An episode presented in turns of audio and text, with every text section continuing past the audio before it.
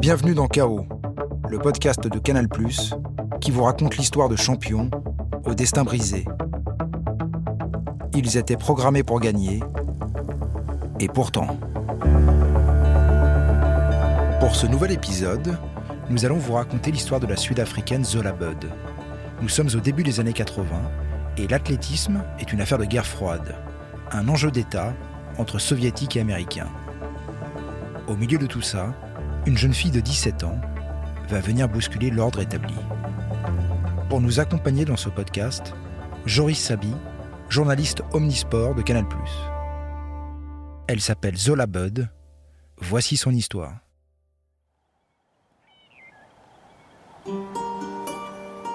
Dans mes lointains souvenirs, je cours. J'ai toujours couru. Pourquoi court-on au final? Pour jouer? Pour faire comme les autres ou par nécessité? Moi, ma grande sœur courait, alors je faisais comme elle. Nous sommes huit dans la famille. Donc des enfants qui courent et qui accessoirement crient, il n'y a que ça. Ça court beaucoup dans le jardin et puis un jour, le jardin ne suffit plus, alors on court dehors, on parcourt les grandes collines de Bloemfontein, Bloemfontein, c'est en Afrique du Sud, au centre du pays. La particularité de cette ville, c'est son altitude, 1400 mètres. Tous les matins, quand l'air frais et humide se dissipe de la ville, une silhouette frêle et chétive s'extirpe de la brume. C'est moi. Je ne suis pas très grande ni très musclée, mais je cours vite. Avec ma sœur, notre grand jeu, c'est de courir avec les autruches. Dans la grande ferme familiale, on court à côté d'elle.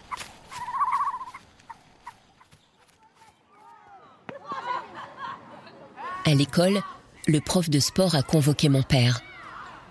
Il pense que j'ai un don pour la course et que je dois m'y consacrer pour voir où tout ça peut nous mener. Alors, des petits entraînements familiaux, on passe à quelque chose de plus spécialisé et les petites courses de village laissent place aux courses régionales, puis aux courses nationales.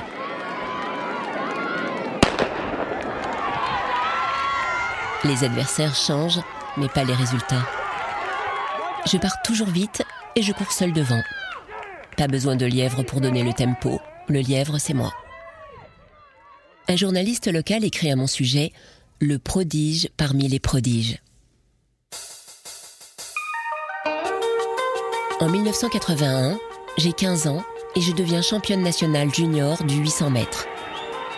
Pas mal, mais ça commence à devenir l'effervescence quand je remporte l'année suivante le titre sur 1500 et 3000 mètres, et cette fois en senior. Le lendemain, les journaux racontent qu'au milieu de coureuses expérimentées, une jeune fille de 16 ans qui court pieds nus a mis tout le monde au pas. Alors oui, je cours pieds nus, ne me demandez pas pourquoi. J'ai toujours couru comme ça.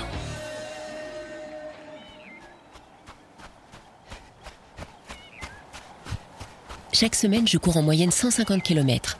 Mon coach du lycée est devenu mon entraîneur principal et avec lui, on se spécialise sur les distances de demi-fond. 800, 1500, 3000, 5000 mètres et même le cross-country. Chaque semaine, sa course et chaque semaine, des temps qui descendent encore et encore.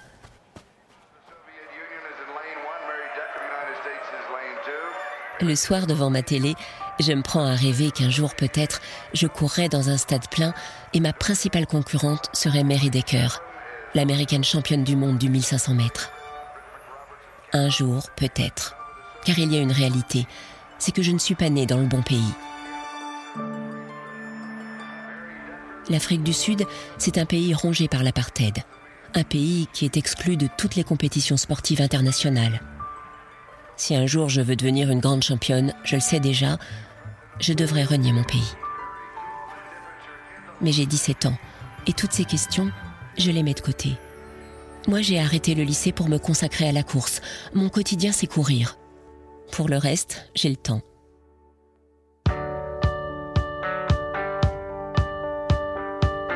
En fait, du temps dans la vie, on en a peu, mais quand on est jeune, on l'ignore. Petit à petit, je commence à me rapprocher des meilleures performances mondiales du 5000 mètres. 15 minutes 50, 15 minutes 45. Le record du monde, il est détenu depuis le 5 juillet 1982 par mon idole, l'américaine Mary Decker, en 15 minutes et 8 secondes. Sauf que ce record, je le fais sauter un soir de janvier 84. Chez moi, dans les hauteurs de Bloemfontein, les gens sont venus nombreux pour voir cette jeune fille blanche qui court pieds nus. Dans la chaleur d'une nuit d'été, je fais cette course toute seule. Loin devant mes concurrentes, je sais que je suis en train d'écrire l'histoire, je le sens. À l'arrivée, je suis assiégée par les photographes.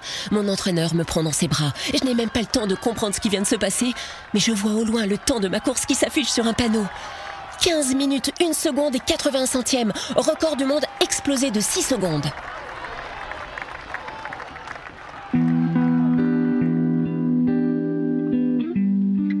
Je n'ai pas dormi de la nuit. Je suis la fille qui court le plus vite au monde sur 5000 mètres et personne ne me connaît. Enfin, ça c'est ce que je crois. La réalité c'est que le téléphone sonne sans interruption depuis ce matin. Quand ça n'est pas un journaliste, c'est une université américaine qui me propose de financer toutes mes études avec en prime la possibilité d'obtenir la nationalité américaine.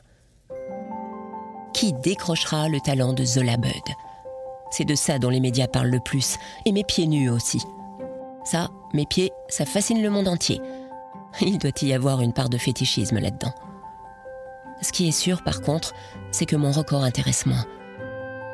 Il intéresse moins parce qu'il n'a surtout pas été validé. L'Afrique du Sud est boycottée par la Fédération internationale d'athlétisme. Toutes les performances sportives réalisées dans ce pays est non avenue. J'aurais pu courir le 100 mètres en 5 secondes, que ça n'aurait rien changé. Que faire alors? Un concile familial s'organise. Rester en Afrique du Sud, impossible. Rejoindre les États-Unis, la procédure sera trop longue. Mon grand-père, par contre, est anglais, et ça, ça ouvre des possibilités. Moi, je veux pouvoir courir, c'est tout. Je veux remporter des titres, je veux faire les JO. Depuis quelque temps, mon père s'est lié avec un journaliste du Daily Mail. Mon père, il a deux rêves dans la vie. Gagner beaucoup d'argent et prendre le thé avec la reine d'Angleterre. Voilà, le reste, alors quand ce journaliste anglais lui promet beaucoup d'argent, une maison et un passeport anglais pour moi en échange d'une exclusivité pour toute interview à l'avenir, mon père ne réfléchit pas beaucoup. C'est à peine s'il me demande mon avis. Et deux mois plus tard, je suis devenue anglaise. Je vis avec mes parents à Guildford, dans le sud de l'Angleterre.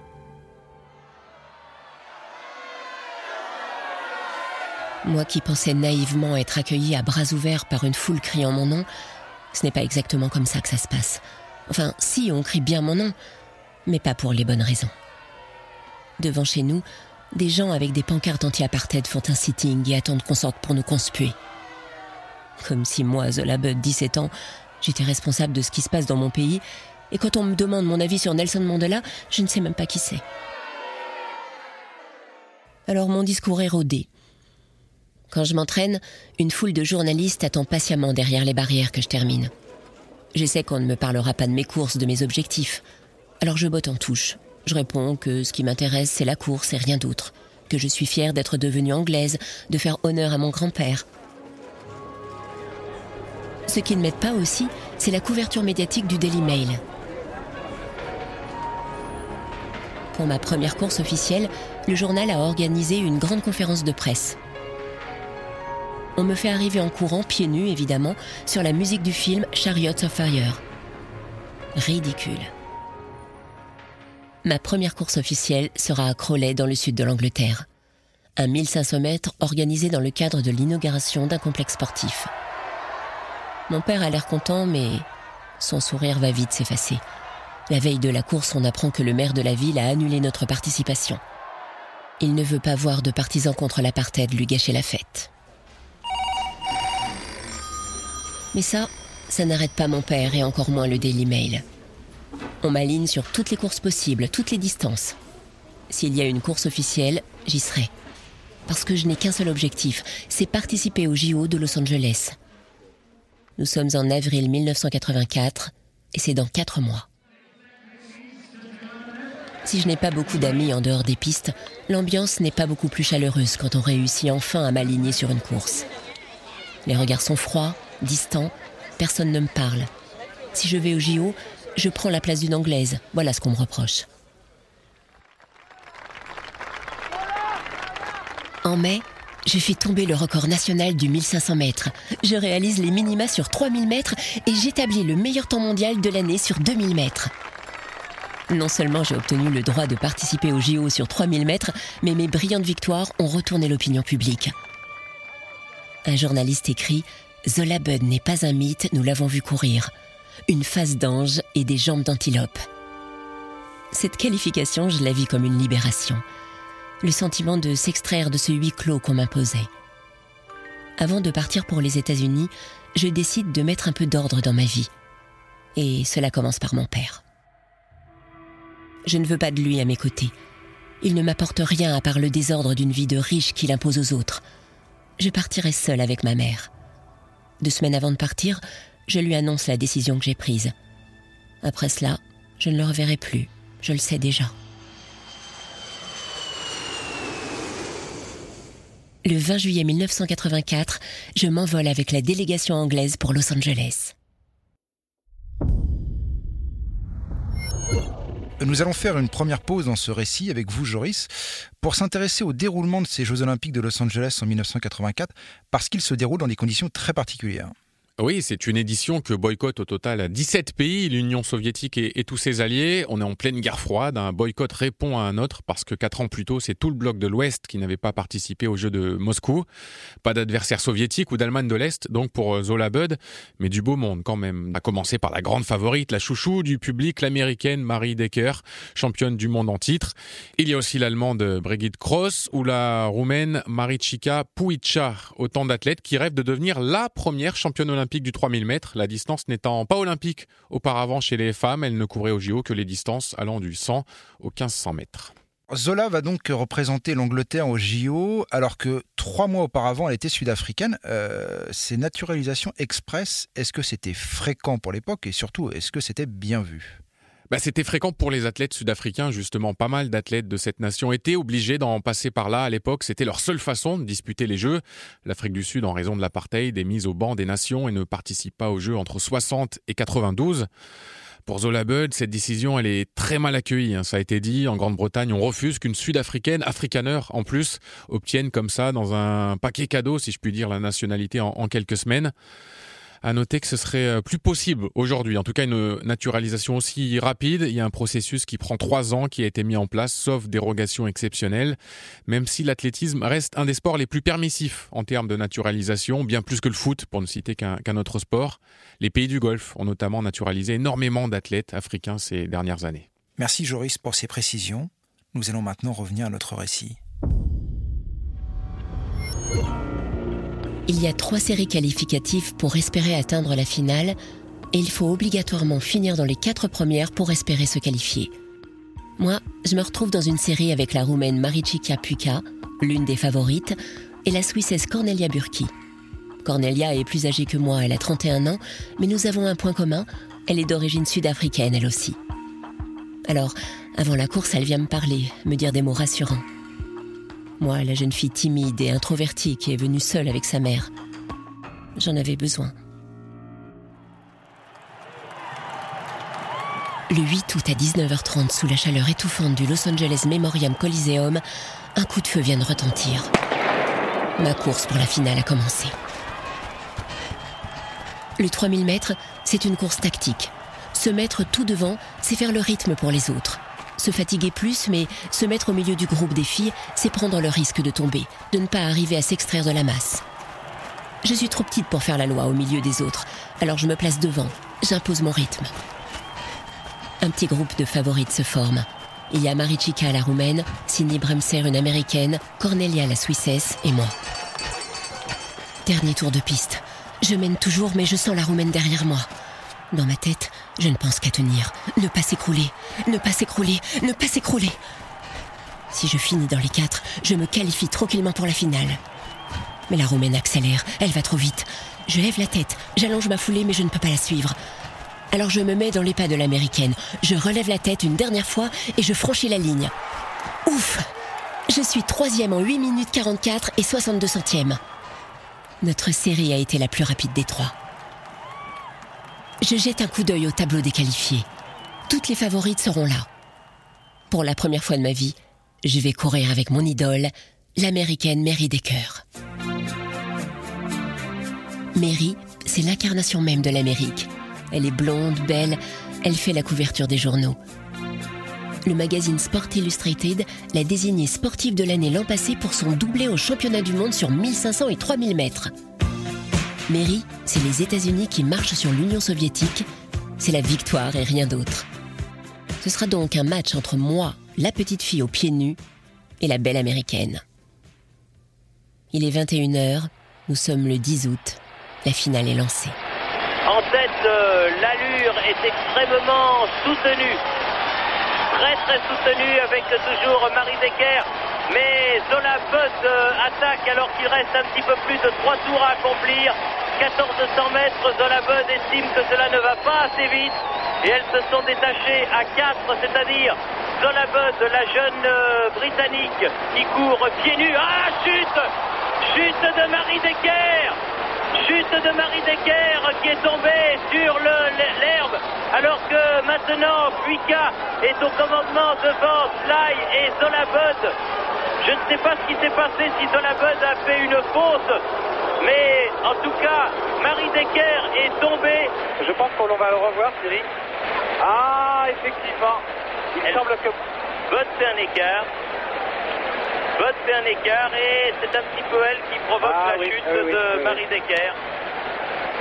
Je ne sais pas pourquoi, du reste, elle a, elle a fait cet écart. La fin de la course est un cauchemar. Je suis huée par 75 000 personnes. J'étais en tête et j'ai tout perdu. Je termine la course à l'agonie. Septième. Je ne comprends pas ce qui s'est passé. Elle m'a poussée, ça j'en suis sûre. Trois fois elle m'a poussée. Elle était derrière moi. Je ne pouvais pas la faire tomber. C'est de sa faute. Je n'ai pas fait d'erreur, j'en suis persuadée. Cornelia Burki, qui a terminé cinquième de la course, déclare devant les caméras que c'est Mary qui m'a poussée. C'est elle qui est tombée toute seule. Mais personne ne l'entend. C'est trop tard. Le jury a considéré que c'était ma faute. En plus d'avoir fini septième, je suis disqualifiée. J'ai perdu le fil de ma course.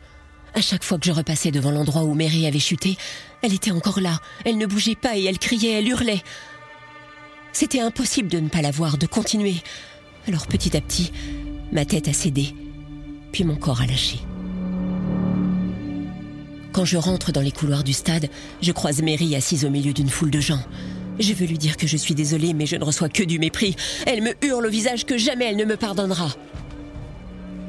Je suis invitée à venir m'exprimer en conférence de presse, mais je refuse. Je ne me sens pas suffisamment forte.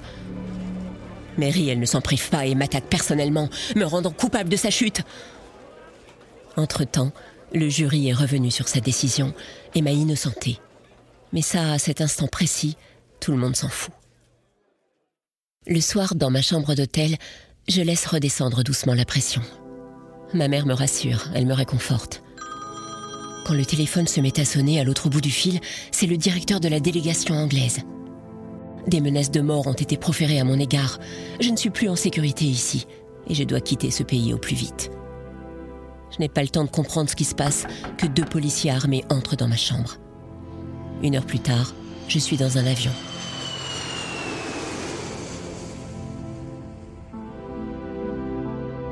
En décembre 1984, je reçois une lettre de Mary Decker. Elle s'excuse pour son comportement, m'explique que la tension était forte et qu'elle a craqué. Ces excuses me font du bien, mais au même moment, à des journalistes anglais qui l'interrogent sur son comportement envers moi après la finale, elle déclare qu'elle ne voit aucune raison de s'excuser. Elle était mon idole. Elle est devenue mon ennemi.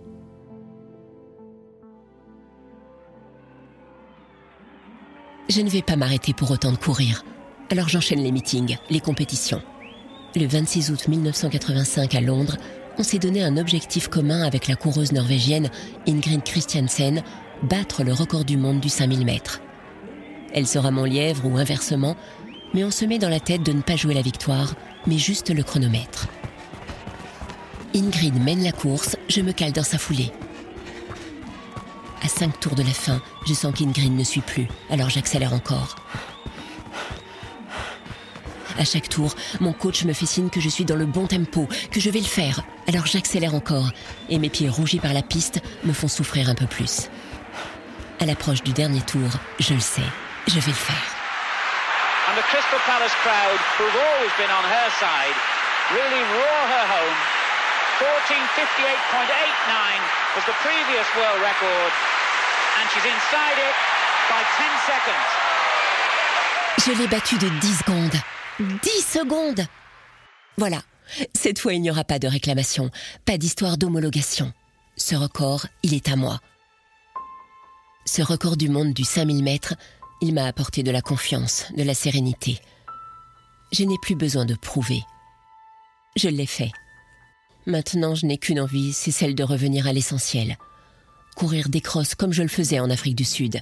Courir pieds nus dans l'herbe. Je suis né pour ça.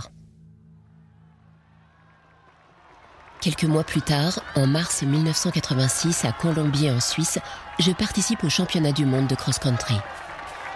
Il y a la championne olympique Marichika Puika, mais sur cette herbe humide, moi qui cours pieds nus, je suis moins désavantagée que sur une piste dure. Alors je cours toute seule devant et je finis la course première avec 20 secondes d'avance sur la deuxième.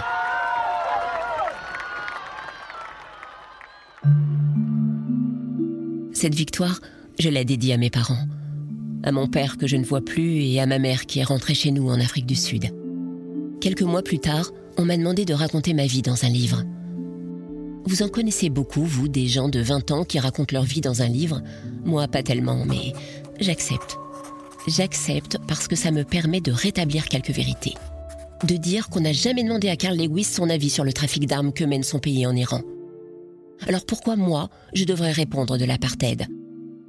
J'ajoute cependant en conclusion qu'en tant que catholique, je sais que tous les hommes sont nés égaux et que par conséquent, je ne peux que condamner l'apartheid.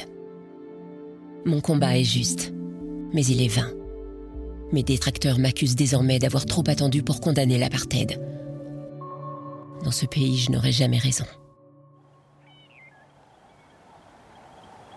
Cette solitude, ces accusations me pèsent, alors je décide de m'accorder une pause. Un retour aux sources. Je rentre chez moi à Bloemfontein. À un an des JO de Séoul, en 1988, j'ai besoin de calme, de retrouver les miens. Quand je rentre chez moi, je retrouve cette joie, cette odeur si particulière de l'herbe encore mouillée par l'humidité, Ma mère est là, mes frères et sœurs aussi. Je n'ai jamais été aussi heureuse qu'entourée des miens. Un soir, on m'a invité à assister à un meeting d'athlétisme sur la fameuse piste où il y a quelques années, j'avais battu le record du monde du 5000 mètres. Les gens ici sont bienveillants. Je n'ai jamais cherché la lumière, mais ici je suis une idole. On me congratule, me félicite. Je profite de cet instant et je relâche la pression. Les caméras de télévision sont là, je ne me cache pas. Je n'ai pas de raison de le faire. Je suis bien naïve. Les images ont fait le tour du monde. Zola Bud participe à un meeting en Afrique du Sud et elle cautionne l'apartheid. Voilà ce qu'on dit. Ce sont des lâches. Ils me font porter un combat qui n'est pas le mien. Quand ça n'est pas l'Angleterre, ce sont les autres pays africains qui se jettent sur moi. Je ne suis qu'un pion qu'on fait avancer ou reculer à sa guise. La Fédération internationale d'athlétisme fait pression sur la Fédération anglaise pour me suspendre un an. Sinon, il menace de suspendre toute la délégation anglaise pour les Jeux olympiques. Ça s'appelle du chantage et j'ai honte de mon sport. Je continue de m'entraîner en cachette, mais les paparazzi me traquent, m'épient. Je n'ai personne à mes côtés. Je suis seule. Alors une nuit, je prends la seule décision à prendre. Chris Donner, grande lassitude morale, Zola Bod, la jeune athlète britannique d'origine sud-africaine, a donc préféré renoncer à la compétition pour au moins un an, plutôt que de continuer à jouer les Don Quichotte de l'athlétisme mondial. Zola déclare de plus avoir la force de se battre pour prouver son innocence face à ceux qui lui reprochent d'avoir fait acte de présence en Afrique du Sud en juin dernier, lors de deux courses interdites par les règlements internationaux. Cette fois, c'est fini. Je n'ai plus le courage de me battre.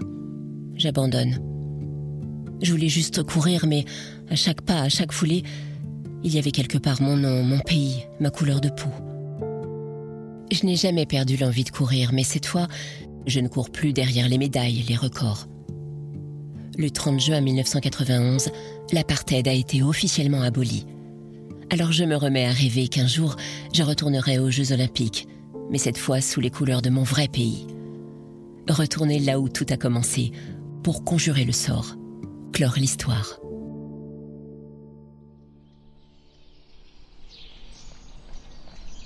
Deux mois plus tard, Je me suis remise à l'entraînement et en juillet 1991, je signe la deuxième meilleure performance mondiale de l'année sur 3000 mètres. Et si Zola Bud était la première médaille d'or pour le retour de l'Afrique du Sud au JO La presse s'emballe, mais moi je sais ce que je veux. 1992, je suis à Barcelone au départ des séries pour la finale du 3000 mètres des Jeux Olympiques. J'ai 26 ans, je suis une femme mariée et je cours avec des chaussures. Pour la première fois de ma vie, je cours libérée. Ma victoire aujourd'hui, elle se joue à chaque instant, à chaque foulée. Mary Decker n'est plus là, les démons du passé non plus. Je termine la course 9 Je suis éliminée, mais intimement, je sais que j'ai gagné.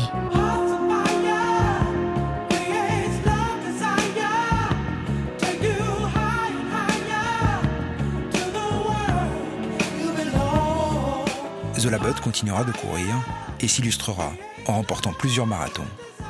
Elle vit désormais aux États-Unis avec son mari et ses trois enfants. Dans une interview donnée en 2016 à un magazine américain, à la question Pourquoi courez-vous? elle a répondu Je cours pour être en paix.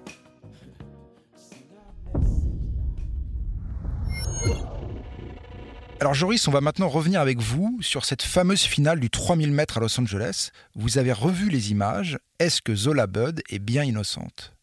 Pour moi, oui. Elle a vraiment rien à se reprocher parce qu'au moment du contact, ou même des contacts, parce qu'il y a trois petits contacts qui vont amener finalement Marie Decker à tomber, elle est devant l'américaine. Zola Bud est clairement devant. Elle est dans sa ligne, dans son couloir, dans sa foulée. Elle ne fait pas de zigzag. Elle ne fait pas de queue de poisson, par exemple, à, Marie Decker. Et dans la configuration dans laquelle les deux athlètes sont, le règlement est clair. C'est à l'athlète qui est derrière de gérer sa foulée, de ne pas rentrer dans les, dans les pieds de l'autre.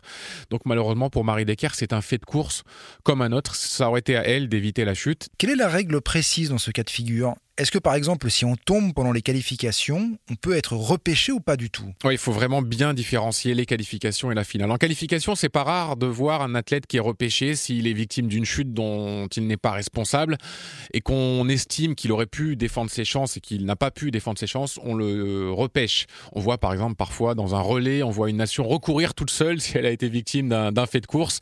Alors en fond ou en demi-fond, on va pas faire recourir un 3000, un 5000 ou un, ou un 10 000 mètres à un athlète. On le repêche Mais le problème, c'est qu'en finale, on peut pas recourir une finale olympique. Le timing est, très serré. On peut pas redemander à tout le monde de se remettre sur la ligne de départ et, de recourir. Donc, euh, en finale, malheureusement, c'est compliqué. Si vous tombez, que ce soit de votre faute ou de la faute de quelqu'un d'autre, ben, c'est euh, tant pis pour vous, j'ai envie de dire. Il faut, il faut attendre la prochaine échéance. Zola ne va pas participer aux Jeux Olympiques de Séoul en 1988, qui vont être très marqués par l'opposition entre l'Union soviétique et les États-Unis. Est-ce que à cette époque-là, on avait une chance en athlétisme de remporter une médaille quand on n'était ni américaine ni soviétique? Alors il y avait une chance, mais il fallait pas la rater parce qu'elle était euh, minuscule. C'était pas impossible, mais c'était vraiment très très compliqué. Les Jeux de Séoul, par exemple, dont vous parliez, marquent l'apogée de cette domination du triptyque États-Unis, URSS et Allemagne de l'Est, avec notamment Florence Griffith-Joyner, euh, l'américaine dans les épreuves de, sprint, ou les Est allemandes sur le fond et le demi-fond. Tiens, un chiffre sur le, les 51 médailles distribuées chez les femmes dans ces Jeux de Séoul en athlétisme, 40 ont été remportées par ces trois nations. URSS, États-Unis, Allemagne de l'Est, ça fait 80%, c'est une domination quasi totale.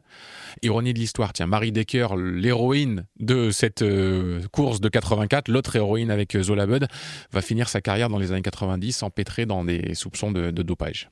Joris, on va conclure en se posant euh, une question assez simple. Est-ce qu'aujourd'hui, comme l'a fait Zola Bud en 1983, on pourrait encore battre un record du monde de demi-fond pieds nus? Ça serait romantique, ça serait une belle histoire, mais ça me paraît en tout cas très très peu probable. Au contraire, en ce moment, on assiste vraiment à une course technologique. Hein. Les chaussures sont de plus en plus performantes, notamment la technologie Vaporfly, mise au point par une célèbre marque euh, avec une virgule, a suscité pas mal de polémiques lors des derniers mois, des dernières années. Il y a des plaques de carbone qui sont glissées sous la semelle, elles sont associées à une mousse d'air et ça donne un effet ressort, ça augmente considérablement les performances. On a vu des marathoniens sponsorisés par la marque dont, je parlais, qui ont testé ça, qui ont gagné des secondes et des secondes à chaque kilomètre et qui au final euh, ont amélioré leur record personnel, au point que la Fédération internationale est en train de se pencher sur ce problème et limite l'utilisation de cette euh, technologie.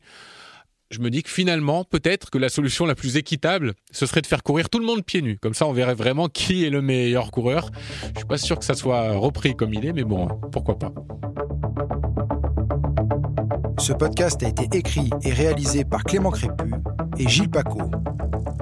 Tous les podcasts sont à retrouver sur MyCanal et toutes les plateformes d'écoute en ligne. À bientôt.